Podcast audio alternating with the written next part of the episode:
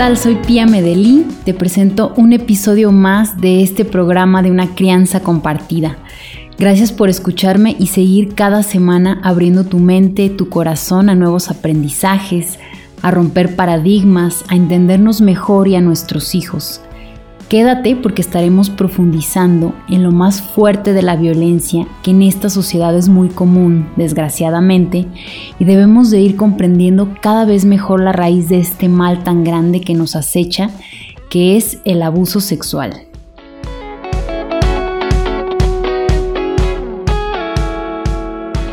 Vamos comenzando con unas estadísticas.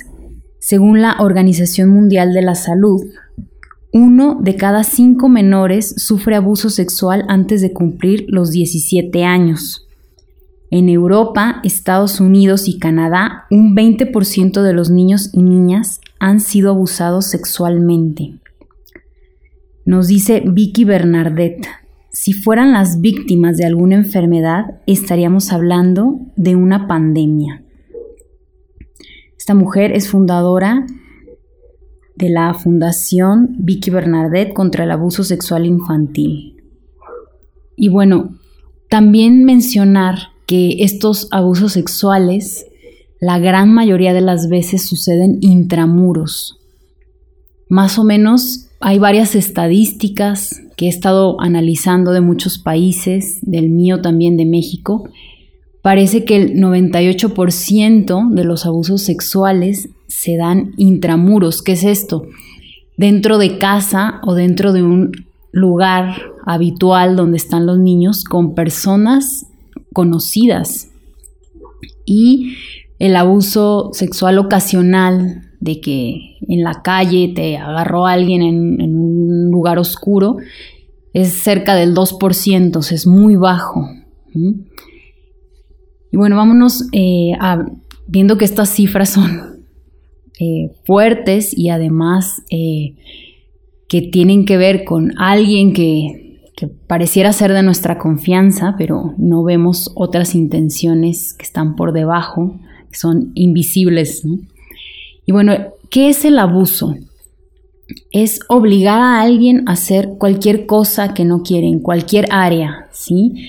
Desde comer a la fuerza, desde ir a un lugar que no quiere, desde ponerse una ropa, con eh, amenazas, condicionamientos, castigos eh, o hasta premios, eh, condiciones, chantajes, golpes, gritos. Es obligar a alguien, por ejemplo, a, comer o a recoger su cuarto o a ir a, un lugar, no sé, a la escuela que no le gusta. Y el abuso sexual propiamente es obligar a alguien a hacer algo con su cuerpo que no quiere. Por ejemplo, a dar un abrazo o a sentarse en las piernas, no sé, ejemplo del abuelo, o, o a dar un beso a la tía. Es hacer algo con su cuerpo que no quiere. ¿sí? Desde ahí es abuso sexual. Ya una violación, una penetración, tocamientos en las áreas genitales ya estamos hablando también de algo más fuerte, ¿no? Que, que está muy mal visto, ¿no? Por eso es a escondidas sin que se den cuenta. Pero vamos eh, nosotros sin querer, sin saber, empujando también a, o hacer a nuestros hijos vulnerables al obligarlos a hacer algo con su cuerpo que no quieren, ¿sí? Como les mencionaba, el saludar, el abrazar, el que se sienten en las piernas de alguien hay varias formas que nos han enseñado en cursos o que se sabe que es importante decirle a nuestros hijos que no pueden tocar su cuerpo sin su permiso y enseñarles cuáles son eh, sus áreas eh, privadas, sus partes privadas y que nadie las puede tocar y aprenderlas a llamar por su nombre, ¿sí? pene, vagina, ano, eh, pechos, pero fíjense que va más allá de esto. Claro que es importante decírselos, pero esto no los va a blindar totalmente de algún abuso, porque ¿de qué sirve que nosotros les digamos todo esto si los obligamos a hacer cosas que no les gusta, si los sometemos, si estamos todavía en este sistema de, dominación del más fuerte, sobre el más débil, si nuestra casa todavía es un regimiento de soldados y el general, ¿no? Y manda el comandante y el subordinado obedece. Si seguimos en este sistema de violencia, seguimos perpetuando más violencia y una de ellas, que es la más vejatoria, hiriente, violenta y denigrante, es el abuso sexual, ¿no? Que ya estamos hablando de, penetración o de tocamientos eh, en sus partes genitales. Nos vamos a enfocar en eso que es más fuerte en este episodio, pero ya sabemos que también lo otro es violencia, ¿sí? Y desde ahí vamos haciendo vulnerables a nuestros hijos a caer en algo más fuerte, ¿sí? Pero lo que quiero explicar es más profundo este funcionamiento de ya las violaciones y el abuso sexual. Y para esto también quiero invitarte a que por favor, si no has escuchado mis episodios de eh, la violencia y los berrinches o la raíz de la violencia, por favor escúchalos porque son base para poder también entender mucho mejor este episodio. Sin embargo, un poquito de repaso, ¿qué es la violencia? Cuando hay lugar para el deseo de uno y el otro no importa, así arrasar con el otro sin importarme lo que piensa, siente, desee, sino solo mi deseo. ¿sí? Y esta también es la base del abuso sexual. Entonces los niños somos víctimas de la realidad física y emocional que nos toca vivir. ¿sí? Tenemos poquísima autonomía como niños, somos dependientes de cuidados de quienes nos crían, eh, nos aferramos a las gotas de amor que nos dan, que a veces son muy deficientes, ¿sí? De niños buscamos amor, un cuerpo que nos caliente, sustancia que nos proteja, nos calme, nos ofrezca eh, cobijo, que nos ofrezca cariño. Claro que todo esto principalmente debe ser ofrecido por las mamás. Eh, y por la figura de apego secundario que es el papá. Entonces, precisamos como niños colmar un sinnúmero de necesidades para obtener confort y placer sensorial, ¿sí? Con este cuerpo, con estas caricias. Nuestro instinto de supervivencia nos va a guiar rastreando ámbitos de cariño y afecto si no son ofrecidos por nuestra madre, principalmente, ¿sí? Pero el desastre acontece porque cuando los niños buscamos amor, en lugar de eso, en, lugar de encontrarnos con esta sustancia cálida, materna y la mirada comprensiva de nuestra madre, nos encontramos a un depredador. Este depredador huele el abandono en el que nos encontramos, olfatea nuestra soledad y nuestra hambre de cariño. estos depredadores miran estos niños, saben quién está desamparado, ¿sí? Cuando se acerca el depredador, se manifiesta cruelmente nuestra realidad emocional, ¿sí? No hay nadie para cuidarnos, no está mamá, papá, no hay un adulto para advertir el peligro, estamos solos, estamos desamparados. El depredador es muy inteligente, si va a ofrecer mirada, en un principio una dulce compañía, tal vez un regalo, una presencia que nos da alivio, ¿sí? Como la calidez de un hogar, un hogar que no tenemos. Entonces, después de ofrecer esto, es cuando se da el abuso, ¿sí? De niños no comprendemos lo que pasa. ¿Cómo lo vamos a decir? ¿A quién? No podemos poner palabras que describen el dolor, el desgarro, el miedo, la tortura y también, paradójicamente o contradictoriamente, la calidez y el cariño que confluyen en un mismo escenario.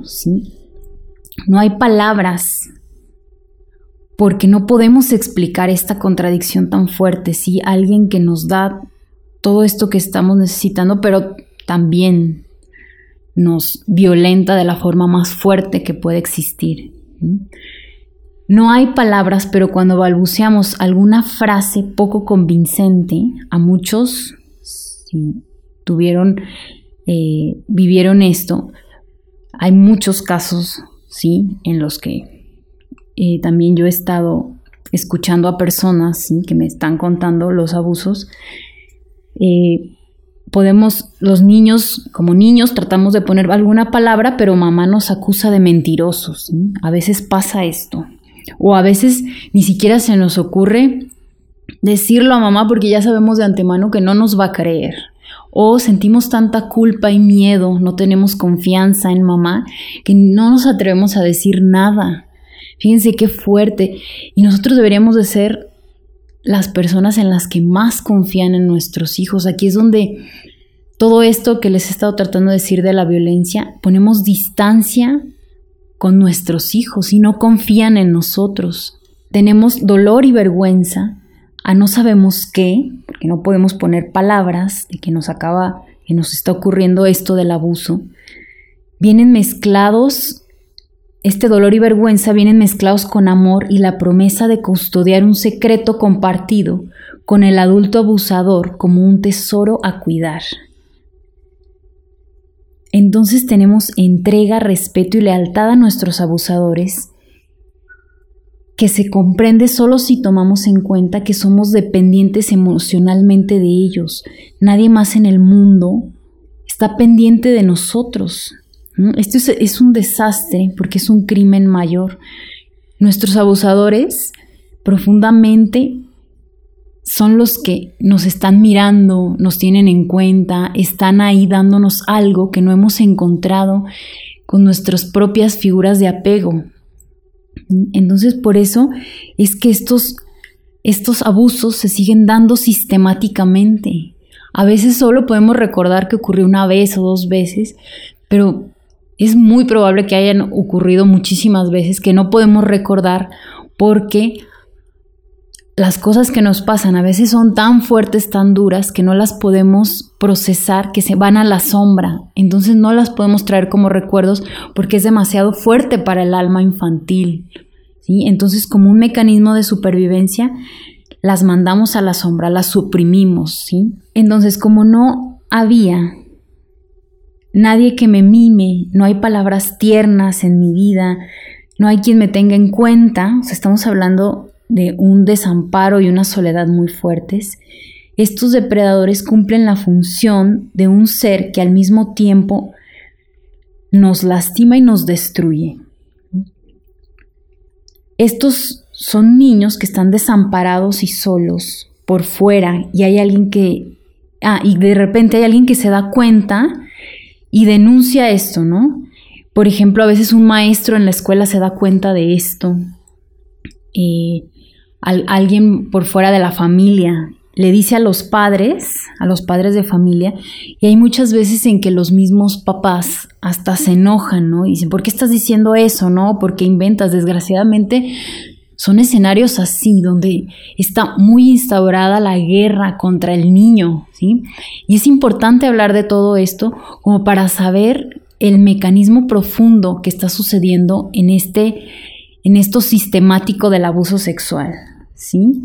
Entonces, hay muchos padres que se enojan más, aún más con el niño y hasta nos culpan, ¿sí? Entonces los niños se quedan más solos, ¿sí? Y, ven que estar con este depredador que también, por otro lado, me ofrece alguna cosa, alguna migaja, algún regalo, es lo, lo más calientito que se podría conseguir.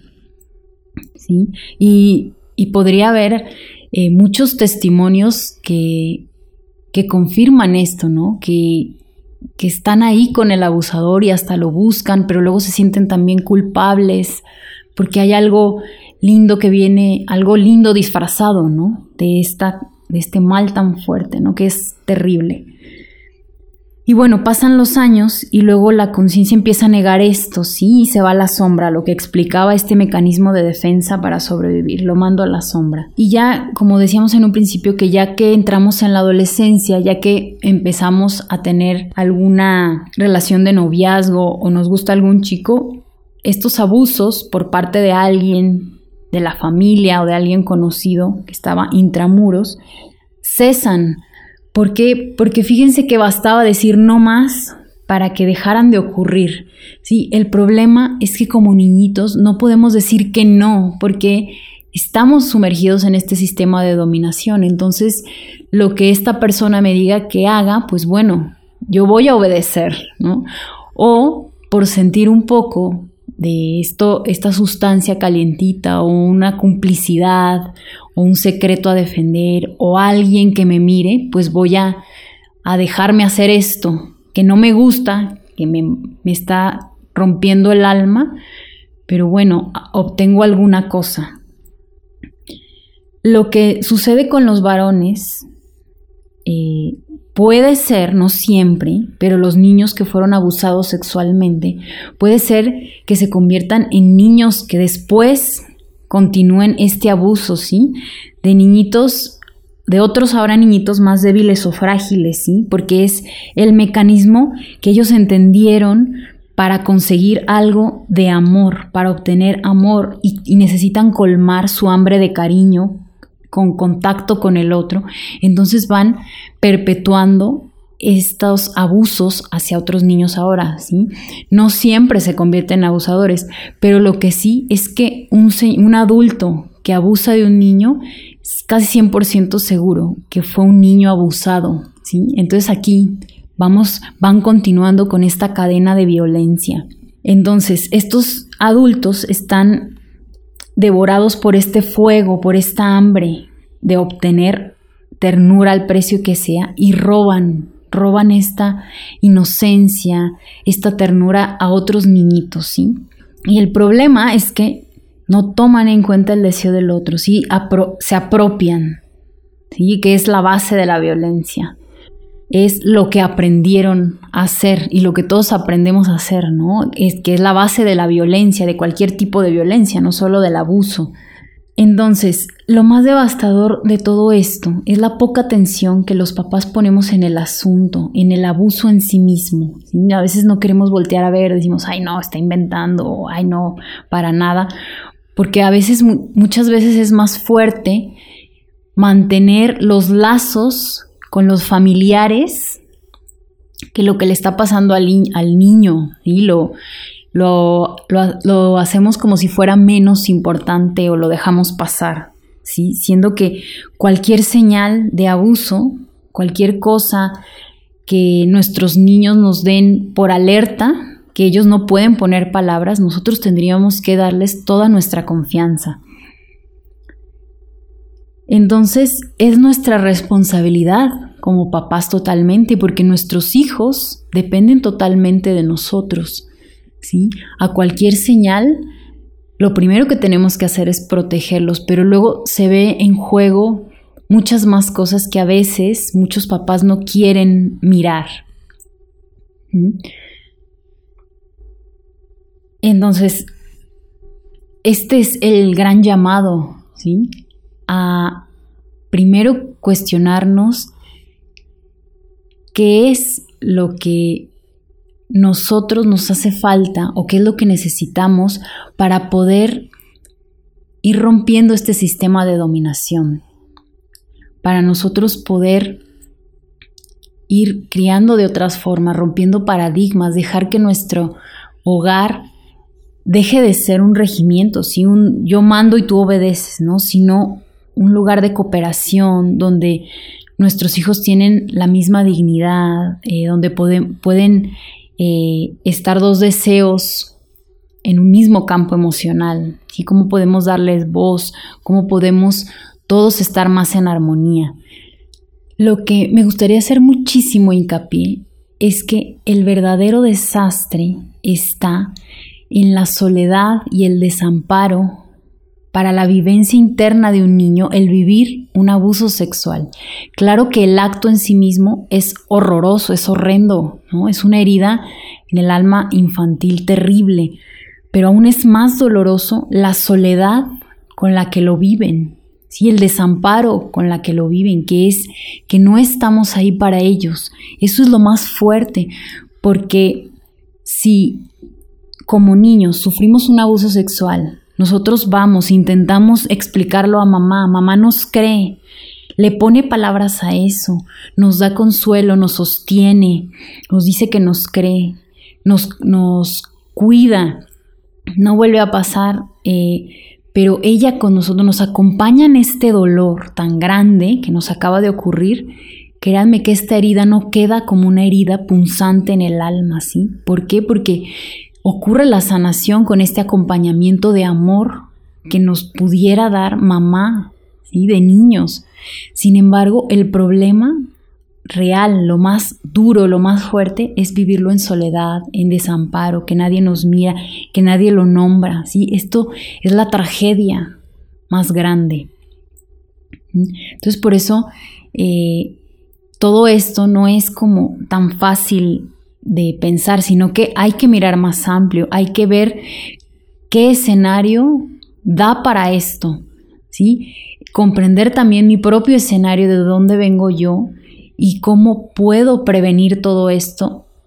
Y no es solamente, como les decía, nadie puede tocar tu cuerpo sin tu permiso, todo eso está, está bueno que lo digamos, ¿sí? Pero va muchísimo más allá, ¿sí? Es todo, todo una, algo que, se, que es sistemático, que son varios factores que se dan para que esto ocurra, ¿sí? No es eh, causa-efecto una sola cosa, no, es todo un, sistema, todo un escenario que lo propone, pero para eso tenemos que entrar a nuestra propia historia y a entender qué es lo que estamos haciendo con nuestros hijos, que eso es individual, ¿sí? Aquí yo lo que propongo es a grandes rasgos cómo funciona sistemáticamente todo esto del abuso sexual, una mirada un poco más amplia, una reflexión que yo les doy y si tienen más dudas, si quieren hablar de esto, pueden ponerse en contacto conmigo. Sé que es un tema muy delicado, que es muy fuerte, pero acá estoy para acompañarlos. Lo que sí es muy importante es como hablar más de esto, que se entienda mejor, que veamos cuál es nuestra responsabilidad en el asunto y que nosotros tenemos todos los recursos y herramientas eh, para poder prevenirlo, ¿sí? Pero de una forma más ampliada, de una forma... Eh, más profunda también poderlo entender.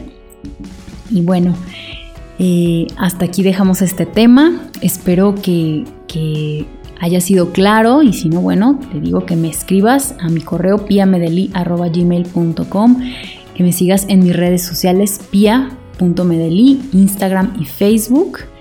Espero que esto pueda servir muchísimo y bueno, te doy las gracias por escucharme, muchas bendiciones y nos vemos hasta la próxima, hasta el próximo episodio.